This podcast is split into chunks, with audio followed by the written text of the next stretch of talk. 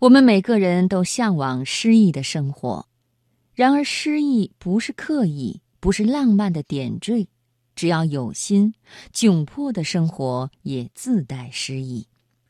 今天晚上生活中的美学，我们一起来分享莫小米的文章《窘迫与诗意》。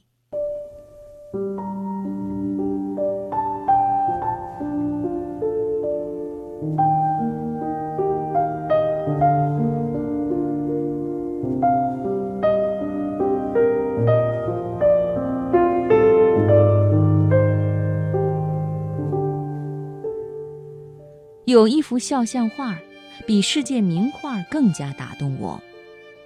是一个女人的肖像，花白短发，玉贴有形，额头上密密的皱纹，像树木的年轮，宽松的双层眼袋，承接了漫长岁月中不曾淌下的泪，抿紧的嘴唇，唇边一粒黑痣清晰可见，目光凝滞。仍能看出清秀的脸廓，红黑横纹的棉质开衫提亮了画的基调。当年的美术老师说过一句话：“有机会画画你们的母亲吧，你会发现你竟不认得她。”的确，很少有孩子像母亲打量你一样，细细地打量过母亲。像母亲凝视你一样，久久地凝视母亲。打动我的这幅画，正是儿子为母亲所作。这位八十九岁的高龄模特是阿尔兹海默症患者，每到后半夜都要起身坐着，必须有人看管陪伴。六十多岁已退休的儿子责无旁贷。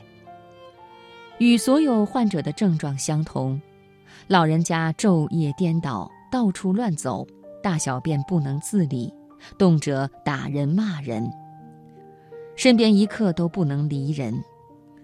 为他做任何事，他都没有反应。这样的日子是叫人崩溃的。父亲去世前说：“真熬不下去，就把你妈送养老院吧，我不怪你们。”但他和妻子把妈妈留在了身边。与所有的陪伴者不同，在备受煎熬的一夜一夜，儿子选择拿出纸笔颜料为母亲画画。母亲出奇的安静。老太太曾是个才女，那一刻，也许她回到了当年教儿子习字作画的情境之中。夜深人静。儿子用母亲喜欢的方式陪伴他，在他身旁写字画画这样的夜晚有些许诗意。再说一对母子，上一个是在寂静的夜，这一个是在喧闹的大街。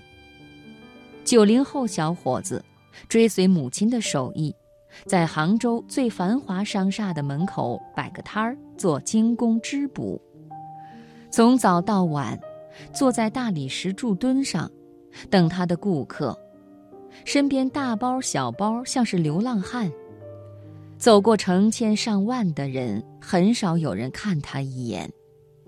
大理石上坐着，夏天火烫，冬天冰凉，工作条件艰苦。最近他接了单织补敞篷车车棚的活儿，那个车加改装，价值三百万。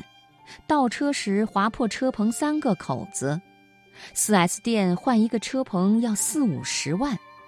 车主想到了织补，并辗转找到了早已成为业界达人的这对母子。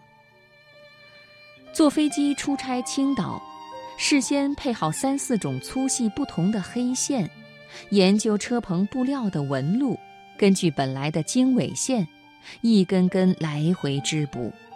这技术，恰似《红楼梦》里的病情文永补雀金球。多么纤巧的手，多么诗意的活儿。虽然侧身站立干活非常辛苦，只要有心，窘迫的生活也自带诗意。